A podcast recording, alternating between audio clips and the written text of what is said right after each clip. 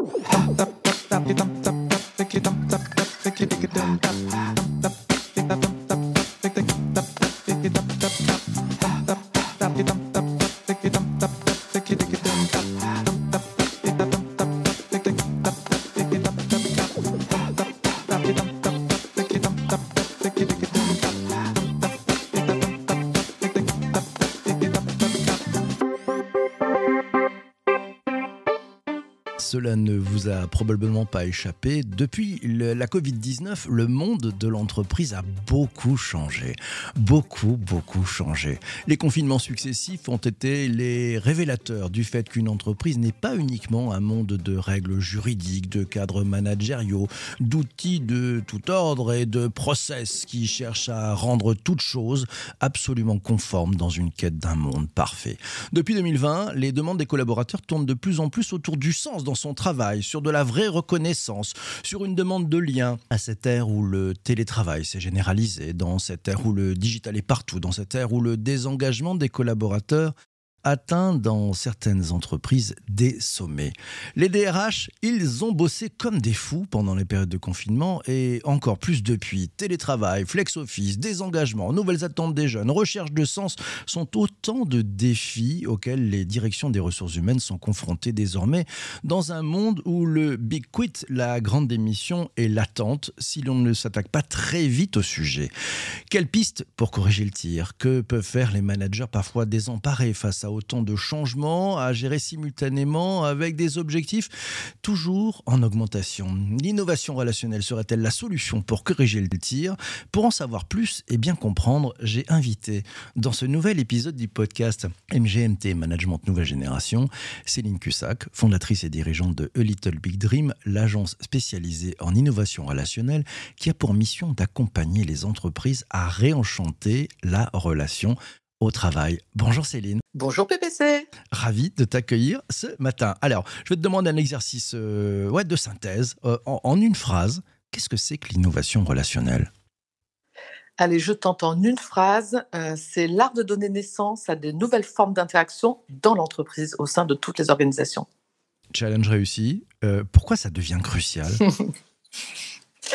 Alors, ça devient crucial parce que tu en as parlé en introduction. on parle d'un nouveau rapport au travail. Et derrière le nouveau rapport au travail, il y a une question en fait d'engagement, hein, qui est la partie un peu émergée de l'iceberg.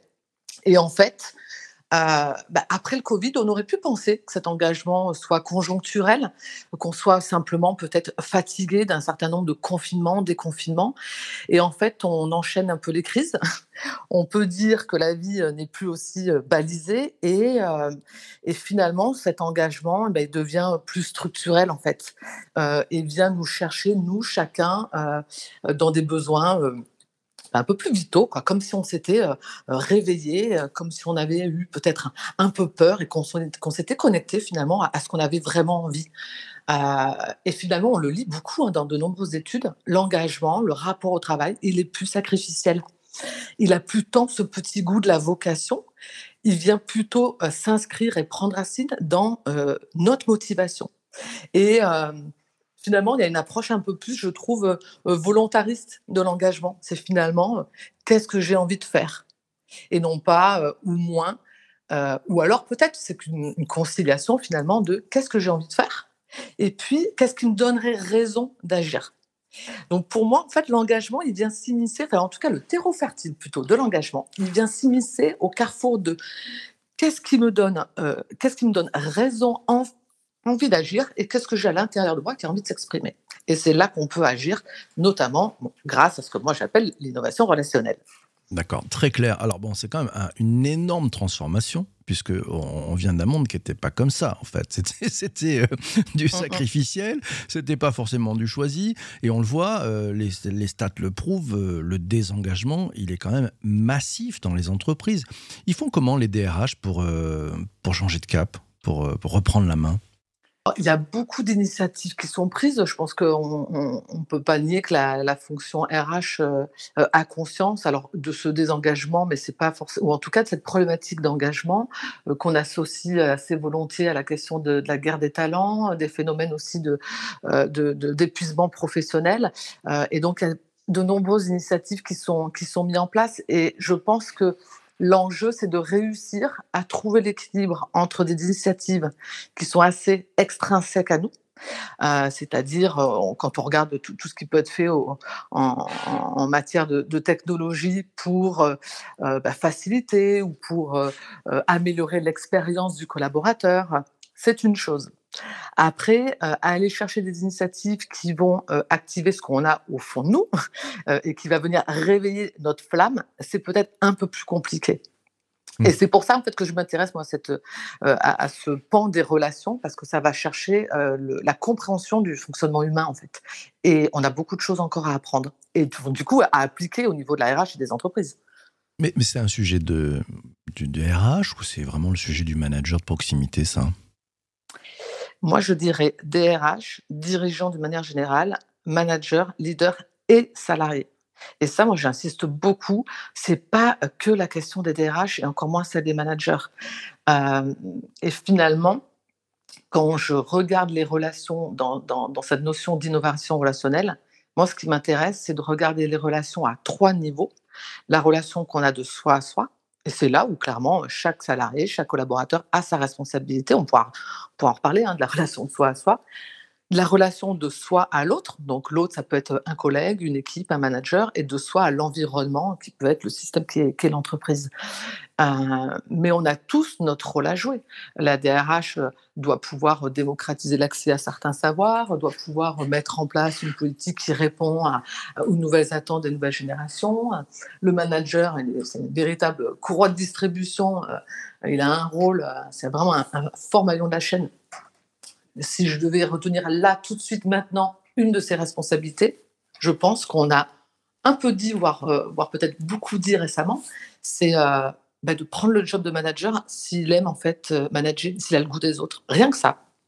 Avant même de se demander comment ensuite il va manager. Rien que ça. Je pense qu'aujourd'hui, vu comment le, le, rôle de manager a évolué, si on regarde toutes les attentes des collaborateurs, on peut plus manager une équipe quand on n'aime pas. C'était déjà le cas avant, mais là, ça devient vraiment crucial. Ouais, puis les, codes et les règles ont, changé. Vincent nous dit, euh, c'est oui, c'est une, il est d'accord avec toi. Il dit c'est une question de culture d'entreprise globale et elle, passe du, salarié au big boss. Alors moi, la question que j'aimerais te poser, c'est bon, les, les, les, boîtes qui n'ont pas encore pris le pli, euh, tu leur conseillerais de démarrer par quoi pour avoir des, des succès rapides, mais qui vont avoir un effet sur le long terme? Alors, elle est, elle est très intéressante, mais hyper complexe. Compliquée bah en tout cas ta question. Pourquoi? Parce que l'initiative à prendre, elle va énormément dépendre de la culture d'entreprise qui est déjà en place, euh, du modèle de leadership qui peut déjà être en place, de la maturité en fait tout simplement de, de, l'entreprise. Euh, néanmoins, si on se prête là à l'exercice, euh, bah, le modèle de leadership qui peut être en place et les valeurs comportements qui peuvent être mis en valeur, euh, réellement euh, développé sur le terrain, un développement réellement pardon, incarné sur le terrain et du coup valorisé, ça c'est la première chose que je regarderai.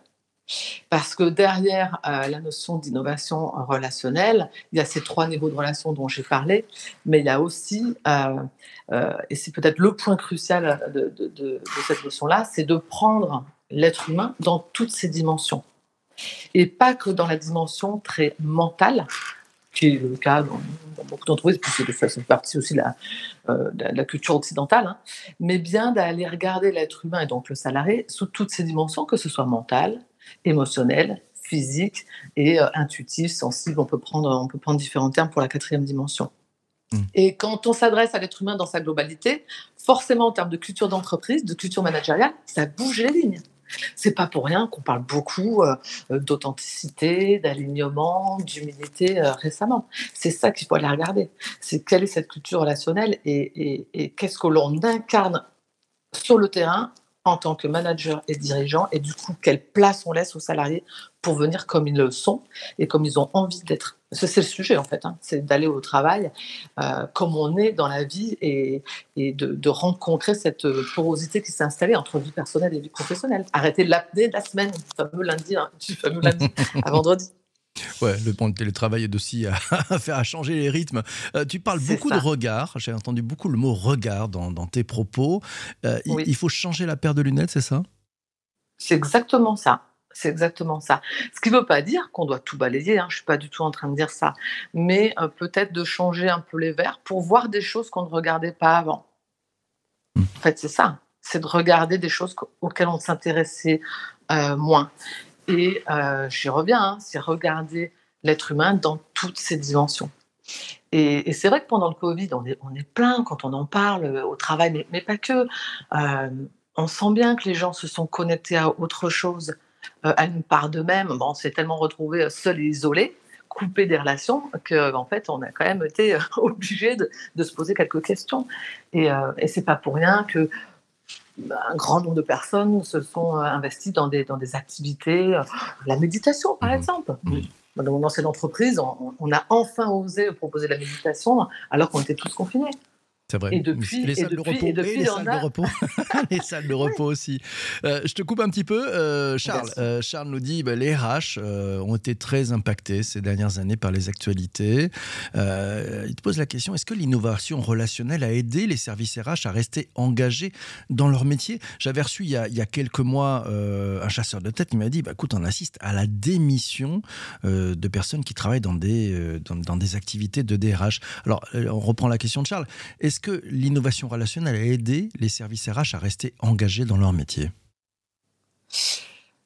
Est-ce que ça les a aidés? Encore faut-il que euh, ce qui est sous-jacent à, cette notion d'innovation relationnelle ait été activé. Hein. Je pense que toutes les entreprises ont été prises de court, de fait, tous à d'autres niveaux, euh, pendant, pendant la crise du, Covid et des, différents confinements. Et euh, force est de constater que la, la, fonction RH a été au devant de la scène et en est ressortie épuisée, mais comme plein d'autres, plein d'autres fonctions. Euh, ce qui est dur pour la fonction RH, pour l'avoir euh, occupée pendant près de 20 ans dans les entreprises, c'est qu'on s'occupe de tout le monde. Euh, tous ceux qui, ont, qui font ce métier, en tout cas la plupart, aiment beaucoup leur métier et ont à cœur de, bien faire les choses et d'être au service des collaborateurs. En revanche, c'est une, fonction qui s'occupe peu d'elle. En tout cas, l'entreprise s'occupe peu d'elle. Euh, le fameux coordonné le plus mal chaussé. L'histoire euh, classique. Donc, hein. mais oui, donc finalement, beaucoup de budget d'ailleurs. Ouais. oui, oui, oui. donc, euh, moi, je parle souvent de réenchantement mhm. de, de, des relations au travail, que ce soit celle qu'on a avec soi-même, avec son équipe ou avec l'entreprise, et la fonction RH. Je pense qu'il est il est temps. En tout cas, on arrive à un moment où il faut mmh. elle-même la réenchanter, lui mmh. redonner euh, du sens, euh, redéfinir sa raison d'être, parce que ça a beaucoup bougé. Euh, et puis, la former, l'accompagner à se comprendre elle-même en tant que collaborateur, comprendre comment fonctionne l'être humain, de quoi il a besoin, quelles sont ses, ses différentes attentes, et pouvoir finalement tenir un discours et, aller plus loin, l'incarner. Il n'y a rien de pire qu'une mmh. fonction RH qui est dans l'injonction. Il n'y a rien de pire. Et on est souvent critiqué pour ça, à tort ou à raison. Tiens, Marc, Marc te, te demande, est-ce que, tu, on parlait d'innovation relationnelle, dit, est-ce que tu pourrais donner un exemple d'une entreprise connue qui, qui, a déjà engagé ce type de, de démarche d'innovation relationnelle? Ah, ah Ce serait joker pour donner un nom.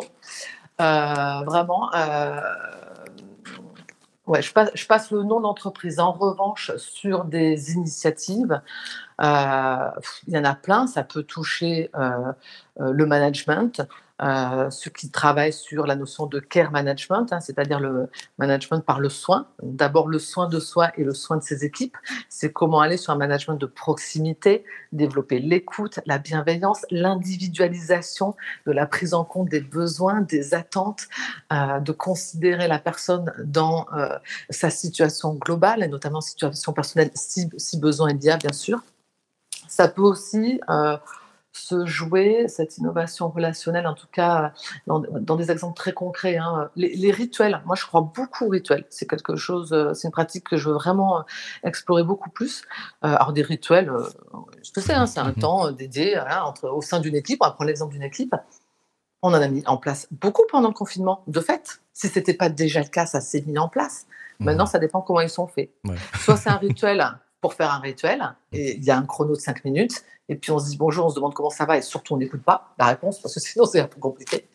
Ou alors, euh, on met en place des rituels avec une, intention juste, et une intention qui laisse de la place, et encore une fois, qui laisse de la place à autre chose que le mental, à autre chose que dire euh, bah, j'ai fait ça, euh, j'ai fait ça, et, voilà ce que j'en pense.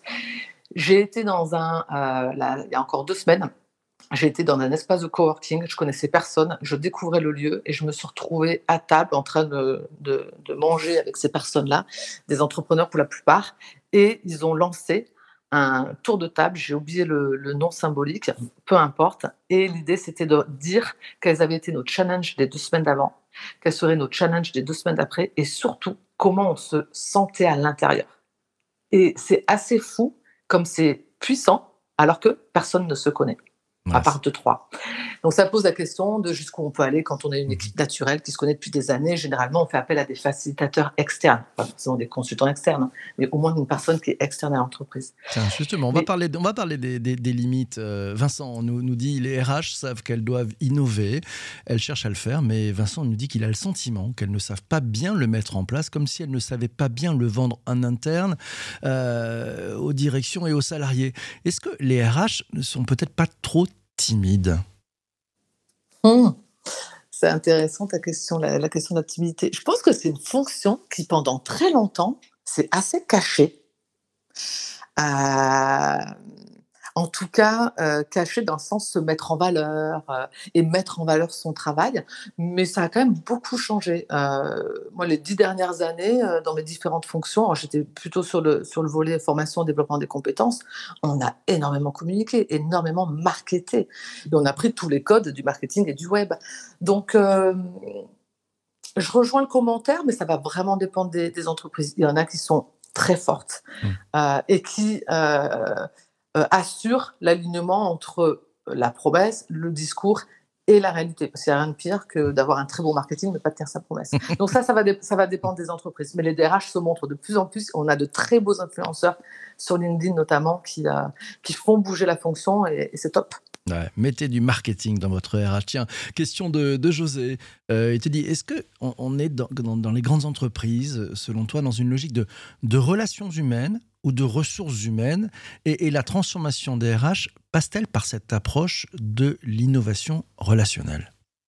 J'en suis convaincue. Alors c'est Thomas Chardin euh, qui en parle très bien dans son livre DRH Mission ou Démission et qui parle du R de DRH. R comme risque, R comme ressource, R comme richesse ou R comme relation. Et je pense qu'on est à l'ère du dernier R des relations et de ce fameux tissu relationnel qui constitue n'importe quel système vivant. Hein. Et l'entreprise est un système euh, est un système vivant. Et c'est pour ça que euh, si on parle des relations euh, et des interactions entre les hommes et les femmes, encore faut-il savoir comment on, comment on fonctionne. donc il y a beaucoup de choses à, à, apprendre du côté des neurosciences, de la psychologie sociale, de la psychologie humaine, de la sociologie, un peu de philosophie au passage aussi parce que parce que ça aide à bah, se définir une vision, euh, voilà, à la, à la, peaufiner et puis à porter des projets qui servent aussi cette, cette vision-là. Ok, bah j'ai bien noté moi tous ces différents R. Je trouve qu'ils ouvrent euh, bah, finalement des, des, nouveaux champs, hein, assez passionnants mm. pour, les, pour, les, pour les RH. Céline, mille merci d'être passée euh, ce matin pour enregistrer cet épisode du podcast. Merci à toi. Merci PPC. Merci. un plaisir. Un grand plaisir. Merci aussi à, vous tous d'avoir participé pour cet enregistrement. Merci à toi d'avoir écouté jusqu'ici cet épisode du podcast euh, sur MGMT Management Nouvelle Génération. Si cet épisode t'a plu et si tu aimes la série, eh ben, n'hésite pas à la partager et à la faire connaître autour de toi. C'est disponible sur toutes les bonnes plateformes de balado diffusion, comme on dit. Ah, ciao, ciao, ciao. D'ici là, porte-toi bien et surtout, surtout, surtout, fais-toi plaisir. Ah, ciao, ciao, ciao. Tap tap tap tap tap tap tap tap tap tap tap tap